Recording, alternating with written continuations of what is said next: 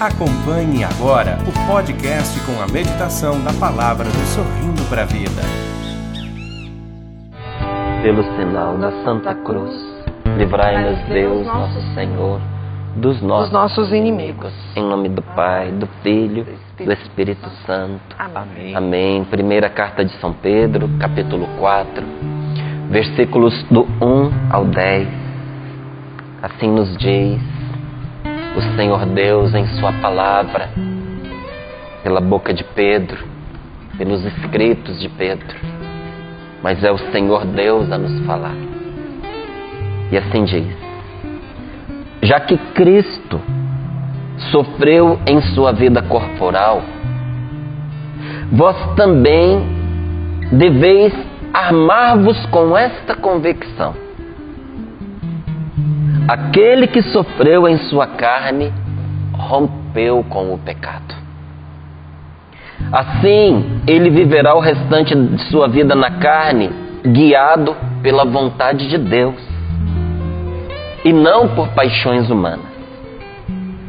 Basta o tempo que passaste praticando os caprichos dos pagãos, entregues à dissolução, paixões, embriaguez, comilanças, bebedeiras e idolatrias abomináveis. Agora, eles estranham que não mais vos entregueis a mesma torrente de perdição e vos cobrem de insultos. Mas eles terão de prestar contas àquele que está pronto para julgar os vivos e os mortos. Pois também aos mortos foi anunciado a boa nova para que, mesmo julgados à maneira humana na carne, eles pudessem viver pelo Espírito conforme o desejo de Deus. O fim de todas as coisas está próximo. Vivei com sensatez e vigiai, dados à oração. Sobretudo, cultivai o amor mútuo com todo o ardor porque o amor cobre uma multidão de pecados. Sede hospitaleiros uns com os outros, sem reclamações, como bons administradores da multiforme graça de Deus. Cada um coloque à disposição dos outros o dom que recebeu. Palavra do Senhor. Graças, Graças a, Deus. a Deus. Graças a Deus. Lá no versículo 1. Já que Cristo sofreu em sua vida corporal, já que Cristo sofreu em sua carne, uma vez, e aqui carne é a pessoa viva, não é simplesmente assim físico, é, mas em tudo. Jesus foi tentado nos seus pensamentos e passou por provações de perder o fôlego. Jesus enfrentou um momento de profunda depressão no Horto é, das Oliveiras. Tanto que ele chorou sangue e suou sangue. Meu amigo, você já enfrentou aflição e angústia de suar frio, de chorar escondido? Já? Numa angústia que você achou que você ia morrer? Já passou por isso? Uma tristeza mortal? Já enfrentou? Uma perguntinha a mais. Tinha sangue na sua lágrima? Quando o seu suor escorreu, tinha sangue nele? Então veja que o que nosso Senhor enfrentou passa pelo que você já enfrentou, mas foi até além. Uma vez que ele sofreu na sua vida humana, concreta. Eu e você devemos nos armar com esta convicção. Nos armar com esta fé. Convicção aqui é fé. Que fé, mas fé nesta palavra. Convicção nesta direção de Deus para nós. Aquele que sofreu em sua carne rompeu com o pecado. Eu e você precisamos ter esta convicção diante dos nossos olhos. Uma vez que Jesus enfrentou o sofrimento, eu e você precisamos ter esta fé. Aquele que enfrenta em sua carne o sofrimento rompe com o pecado. Por que que diz aqui, já que Cristo sofreu, uma vez que Cristo sofreu? Porque sofrendo na carne, Jesus santificou o sofrimento. Por que que Jesus passou por todas as realidades terrenas, inclusive pela morte? Para poder santificar e tirar o veneno da perdição de todas essas realidades. Se Jesus não tivesse passado pela morte, a morte não teria sido redimida. Até quando a gente vê na Sagrada Escritura, precisava ser morte de cruz? Não, não precisava.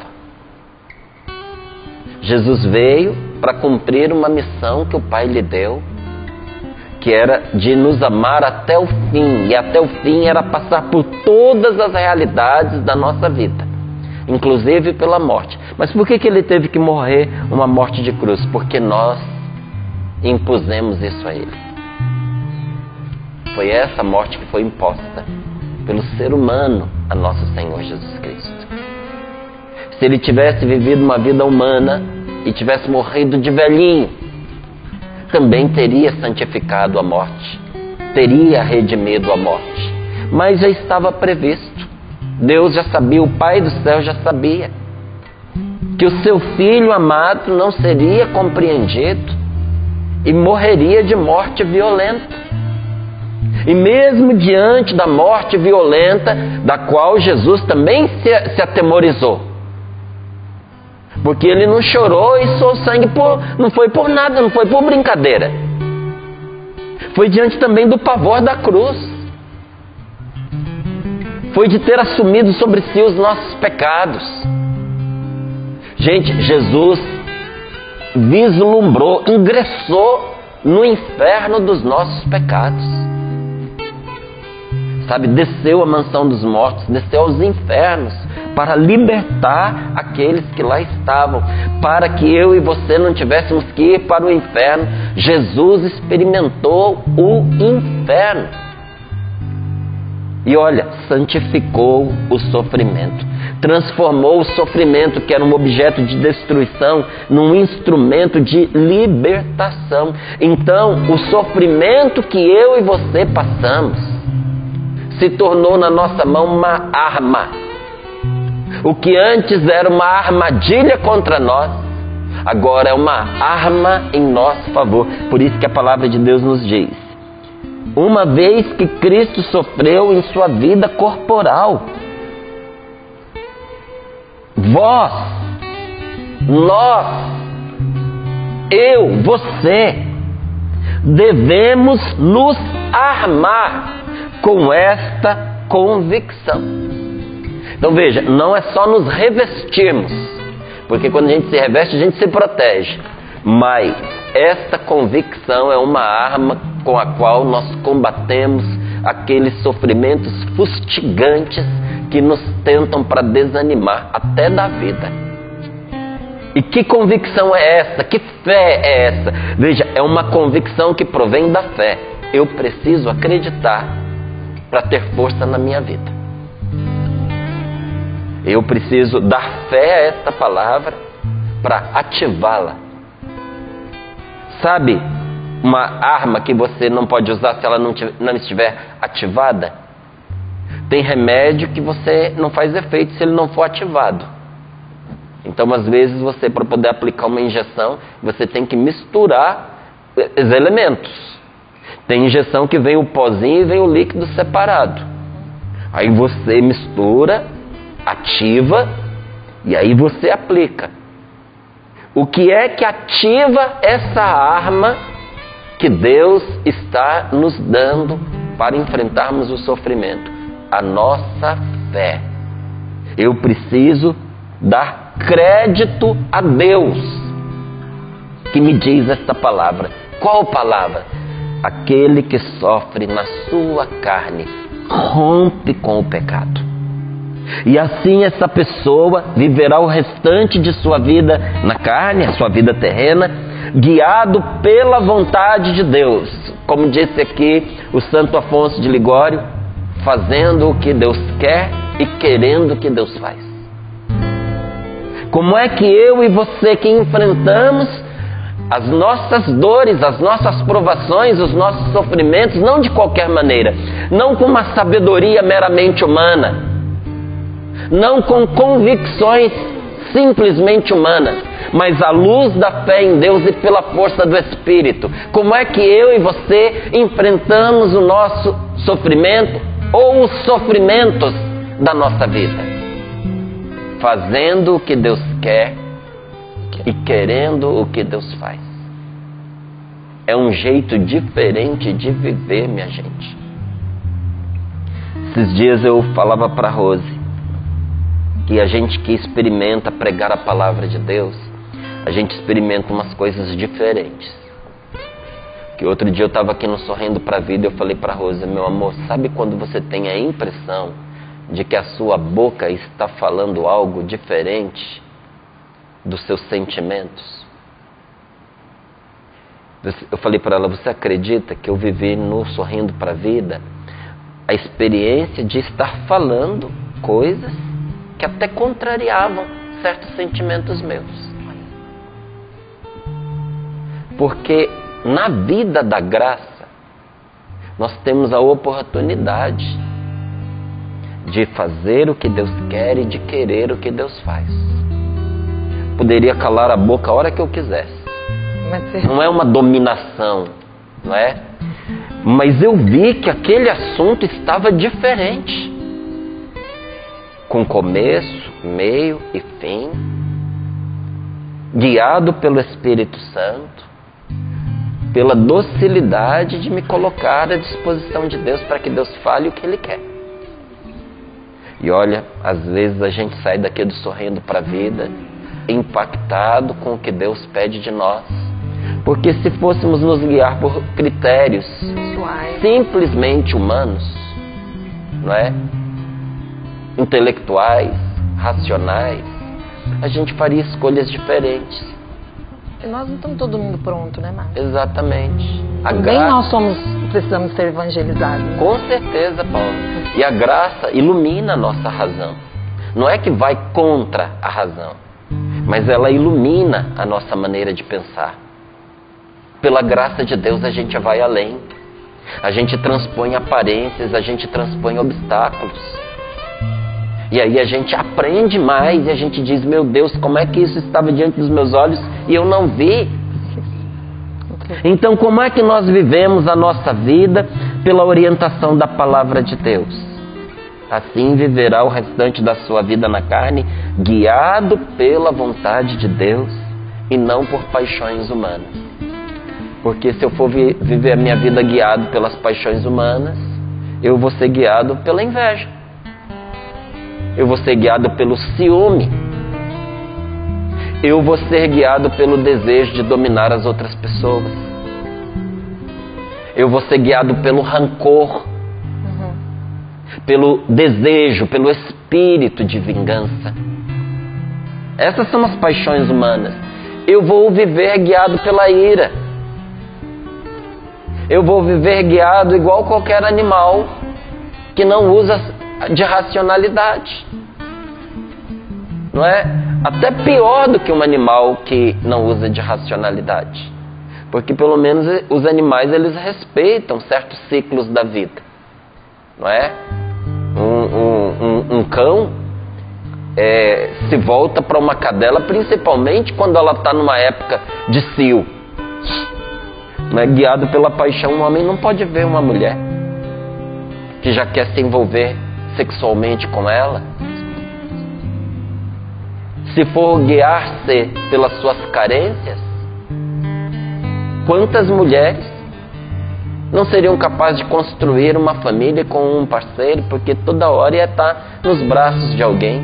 Qualquer galanteio ia roubar dela o seu projeto de vida familiar, ia destruir a sua família. É o que acontece quando nós nos guiamos por paixões humanas. Nós íamos viver de ilusão em ilusão, sabe? E descobrindo ao final de cada etapa que nós nos enganamos. Só que tem certos enganos que cobram o preço do nosso sangue, da nossa vida. Não é? Como é que nós queremos nos guiar, minha gente? Nós queremos viver a nossa vida guiados por Deus, fazendo valer a pena o tempo que nós temos, que é contado, é pouco. Ou nós vamos desperdiçar a nossa vida atrás das ilusões que tem cara de vida, mas que no final das contas só sobra a ressaca. É igual uma cachaça esse tipo de vida de ilusão, sabia? Por isso, você é, de quando em quando escuta aí o relato de que uma pessoa muito rica, famosa, se matou. E tem gente que diz, mas ela não tinha nenhuma indicação de que ia fazê-lo. Pois é, mas e a angústia? E o vazio interior? Muitas vezes sufocado à custa de muitas drogas, à custa de entorpecentes. É a vida guiada por paixões humanas. Não pense que uma vida guiada por paixões humanas é uma vida mais colorida, mais bela, mais intensa. Não, meu amigo, é uma vida tenebrosa. Começa pela penumbra e termina nas trevas. É o fundo do poço. É o fundo do poço, sabia? Guiar a sua vida pelas paixões humanas, deixar que os sentimentos conduzam você, é caminhar para o fundo do poço. Por isso que a palavra diz aqui, ó, já basta o tempo que passaste praticando o capricho dos pagãos, porque essa vida é um capricho. Sabe viver dessa forma aloprada? É um capricho capricho de quem não confia em Deus. Capricho de quem põe Deus como um ídolo, como um adereço na sua vida. O que faz o pagão? O pagão não é um descrente. O pagão acredita em entidades, em forças cósmicas, em deuses, em forças que governam a, a vida e dão personalidades a elas e, só que são adereços na sua vida, são instrumentos. Tanto que você vê que quem acredita nessas coisas está sempre tentando usar essas forças em função dos seus caprichos, dos seus desejos. Deus não se deixa instrumentalizar, não. Não se deixa. Ele é livre, amoroso e tem vontade própria. É sábio, coerente, infinitamente mais do que eu e você. Agora, o pagão acha que a custa de alguma oferta, de algum tipo de feitiço, de trabalho, que ele vai conseguir que aquela entidade se dobre aos seus caprichos e faça a sua vontade. Deus nunca vai se dobrar a um capricho seu que leva você para o fundo do poço, para o buraco. Não vai.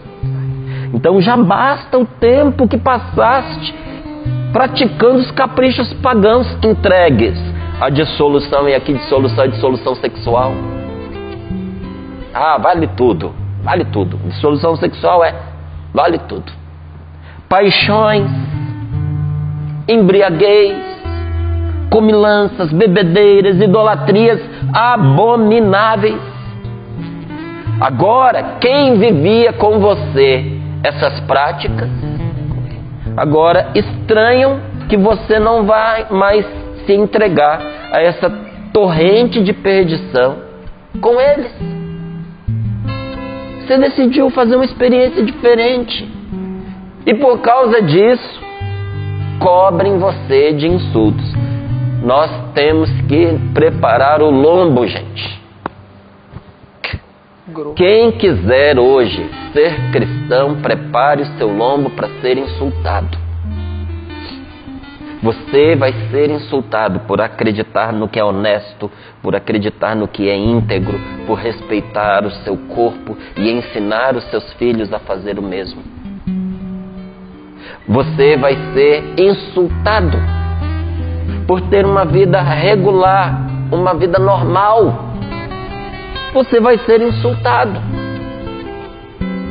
Num momento em que o certo é tomado por errado e o errado é tomado por certo.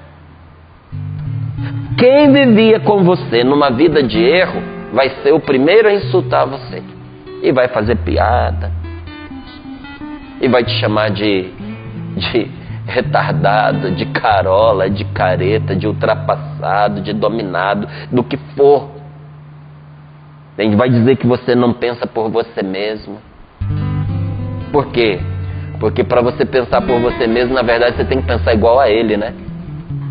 Se você pensar igual a ele, porque ele te convenceu, então você pensa por você mesmo. Mas se você tiver um pensamento diferente do dele, então você é uma pessoa que tem os pensamentos dominados, estão fazendo a sua cabeça. O único que pode fazer a sua cabeça é o seu amigo de perversão. Os outros, se, se alguém te convencer do contrário, você se torna digno de insulto. Mas preste atenção nesta palavra, porque a palavra de Deus ela é cheia de misericórdia, mas ela também é cheia de verdade. Verdade. Versículo 5 eles terão de prestar contas. Aquele que está pronto para julgar os vivos e os mortos. Pois também aos mortos foi anunciado uma boa nova, para que, mesmo julgados à maneira humana na carne, eles pudessem viver pelo Espírito, conforme o desejo de Deus. O fim de todas as coisas está próximo. Isso aqui tem que ser uma coisa clara para nós. Porque se Jesus não vem já, daqui a pouco a gente está indo. O fim de todas as coisas está próximo. A gente espera viver muitos anos, né? Mas olha, gente, com 48 anos, eu já vivi metade da minha vida. E foi assim, ó. Quando você chega na metade, você olha e diz assim: Nossa, eu só tenho para frente e olhe lá o que eu já vivi.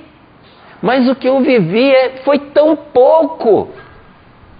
Eu posso de repente olhar para frente e dizer 48 anos, nossa, tem 48 anos pela frente. Meu amigo, olha para frente, mas olha para trás. Veja, já foi. Metadinha já foi. Então, se a gente sabe disso, o que e sabemos que um dia nós vamos nos encontrar com Deus, o que nos resta? Viver com sensatez. Está na hora de criar juízo, mesmo que você seja mais jovem. Hoje eu estou com 48 anos, mas sabe quando foi que eu tomei a minha decisão por Jesus? Eu tinha 14 anos de idade. E não pense que eu fui aplaudido, ovacionado, que acharam bonito. Não. Até apanhar por causa disso eu apanhei. Por ter é, tão jovem me dedicado com tanto empenho a essa conversão. Porque eu de repente me despertei para a vida. E eu vi que independente de ser jovem, eu sou chamado a viver com sensatez e ser vigilante sobre a minha vida. E não tem como a gente vigiar sem a gente rezar. Então, abrir os olhos para uma vida sensata. Num mundo que sempre nos faz gemer e que sempre nos faz chorar eu e você jamais poderemos ter verdadeira paz interior, a não ser que a gente acolha com amor os sofrimentos com a intenção de agradar a Deus, porque os sofrimentos faz parte da vida, fazem parte da vida da gente. Gente, nesse mundo que a palavra de Deus nos mostra assim, e que a gente reza ali na Salve Rainha, esse mundo que é um vale de lágrimas, porque a gente está sempre rindo e sempre chorando. Já viu como é?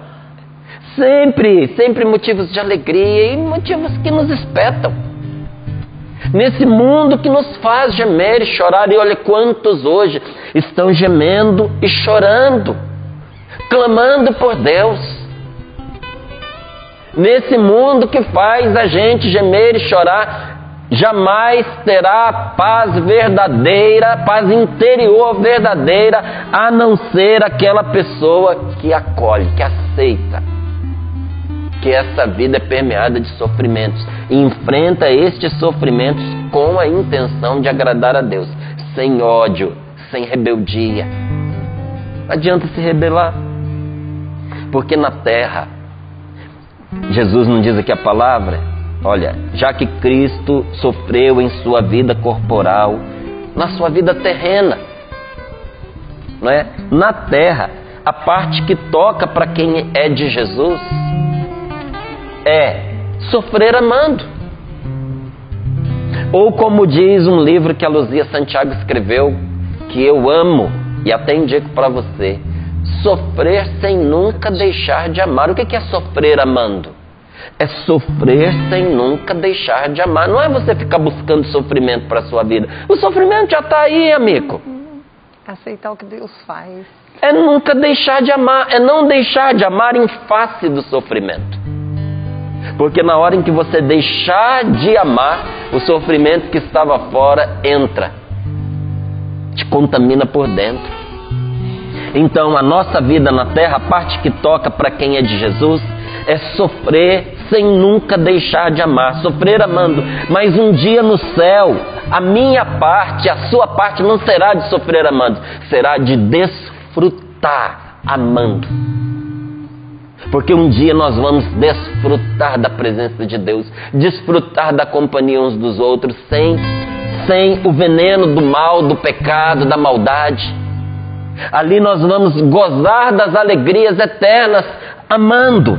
Então, portanto, portanto, quando por causa das agonias do dia a dia você se sentir tentado a desanimar, escreva num papelzinho e cole aos pés do crucifixo que você tem na sua casa. E se você não tiver, tenha um. Tenha um crucifixo. Não é, Márcio, eu sou evangélico, eu tenho muita dificuldade com esse negócio de imagens. Então põe lá a cruz. Porque mesmo nas igrejas evangélicas, nós vemos muitos que têm a cruz sem a imagem do Cristo crucificado. Ótimo para você lembrar que ele saiu de lá. Por isso a cruz vazia, não tem problema. Mas lembre-se que aquele que saiu da cruz passou pela cruz. E escreva num papelzinho, cola lá embaixo dela. É assim que se ama. Quando você tiver tentado a desanimar porque o sofrimento está arregaçando com você, olhe para Jesus crucificado e leia embaixo que você escreveu. É assim que se ama. É assim. Na, na saúde e na doença, na alegria e na tristeza, na pobreza e na riqueza até a morte, até o fim.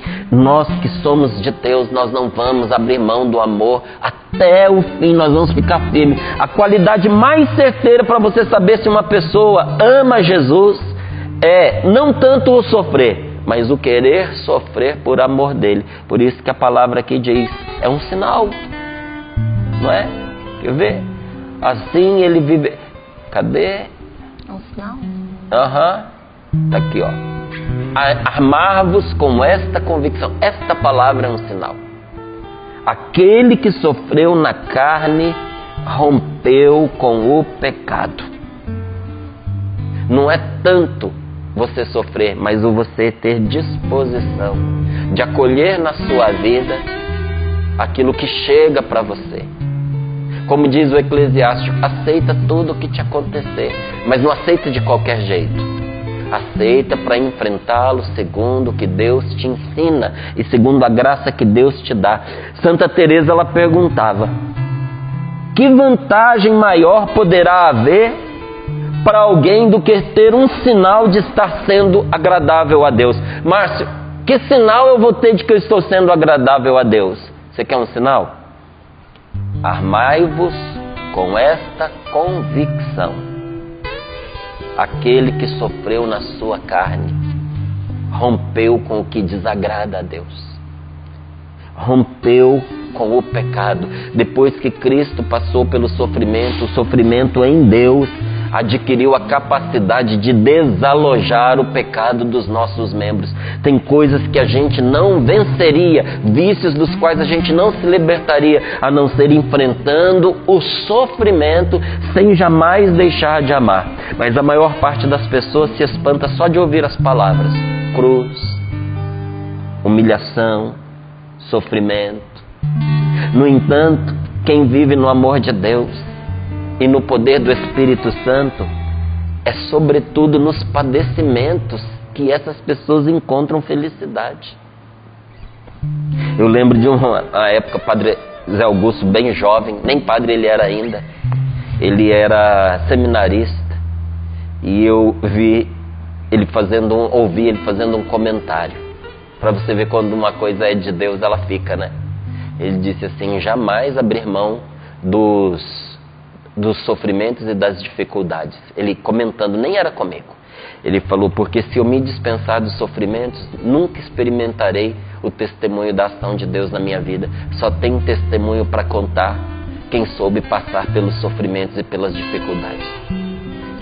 E eu dizia: meu Deus, é nas dificuldades que a gente faz a experiência de salvação. Gente, tem pessoas santas que ficariam desconsoladas se elas tivessem que viver a vida sem enfrentar as aflições. E foi com os olhos em Jesus crucificado que muitos homens e mulheres santos viveram suas provações e sofrimentos e, e fizeram a experiência deles se tornarem, desses sofrimentos se tornarem amáveis ao ponto deles chegarem a pensar que seria impossível ser feliz sem sofrer. Não é, não é masoquismo, mas é que o sofrimento nos leva a uma união com nosso Senhor Jesus Cristo crucificado, que na vida mansa e na vida boa a gente jamais vai ter. O sofrimento tem um poder de nos unir a Jesus Cristo na cruz. E olha, caminha conosco para a ressurreição. Como é que eu vou, Márcio, enfrentar essa dor? Então eu digo para você o que eu digo para mim, o que eu aprendi daqueles que sofreram mais que eu. O amor de Jesus Cristo me basta. Qual é a palavra de Jesus a quem o quer seguir? Não é tome a sua cruz e siga-me. Mas é preciso tomá-la e carregá-la, não na marra, não com nojo, mas com humildade, com paciência, com amor. E olha, cada um tem a sua cruz, minha gente. Às vezes a sua cruz tem nome. Às vezes você casou com ela. Tem nome, ó. Às vezes a sua cruz é uma enfermidade que você carrega. Já não está aí. Querendo ou não querendo, amigo, está fazendo parte da sua vida. Então qual é a proposta? Não na marra, não com nojo, mas com humildade, com paciência, com amor como se torna agradável a Deus quem com paciência e com humildade aceita tudo o que lhe acontece. Santo Inácio de Loyola ele dizia: Não há árvore mais apropriada para produzir e conservar o amor a Deus do que a árvore da cruz, ou seja, amar Jesus no meio do sofrimento não abandonar o Senhor por causa das coisas que nos acontecem. Um dia, Deus respondeu a Santa Gertrudes no meio da oração, ela estava rezando.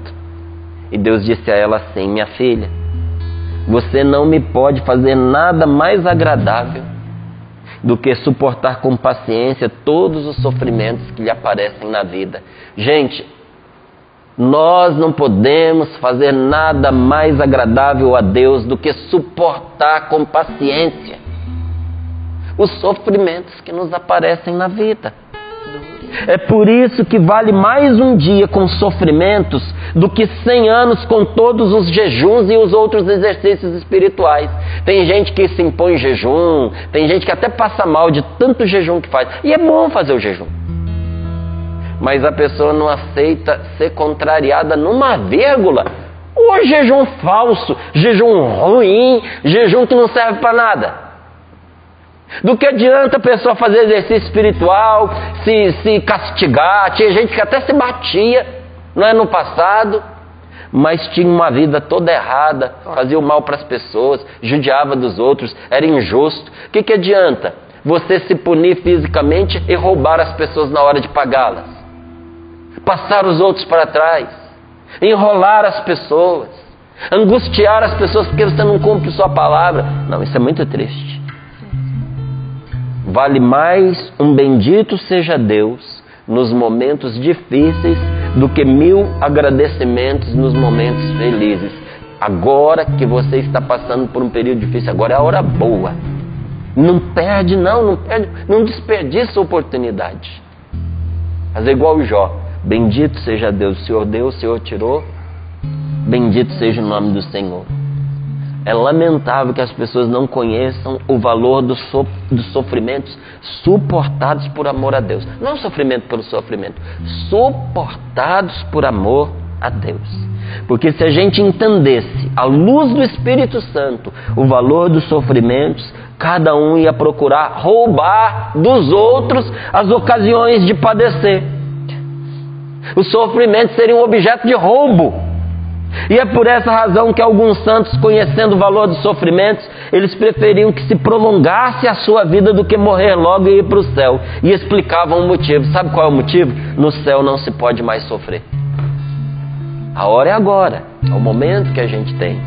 E para que nenhum de nós se iluda naquilo que nos faz sofrer, olhe o que a palavra de Deus segue nos dizendo. Como é que é esse sofrimento? Cultivai o amor mútuo. Ame com ardor porque o amor cobre uma multidão de pecados. Sede hospitaleiros, uns com os outros, sem reclamações, porque às vezes acolher os outros, vou te dizer, tenta a gente para reclamar. Como bons administradores da multiforme graça de Deus, isso aqui custa para nós. Coloque à disposição dos outros o dom que você recebeu de Deus. Você acompanhou mais um podcast com a meditação da palavra do Sorrindo para a Vida.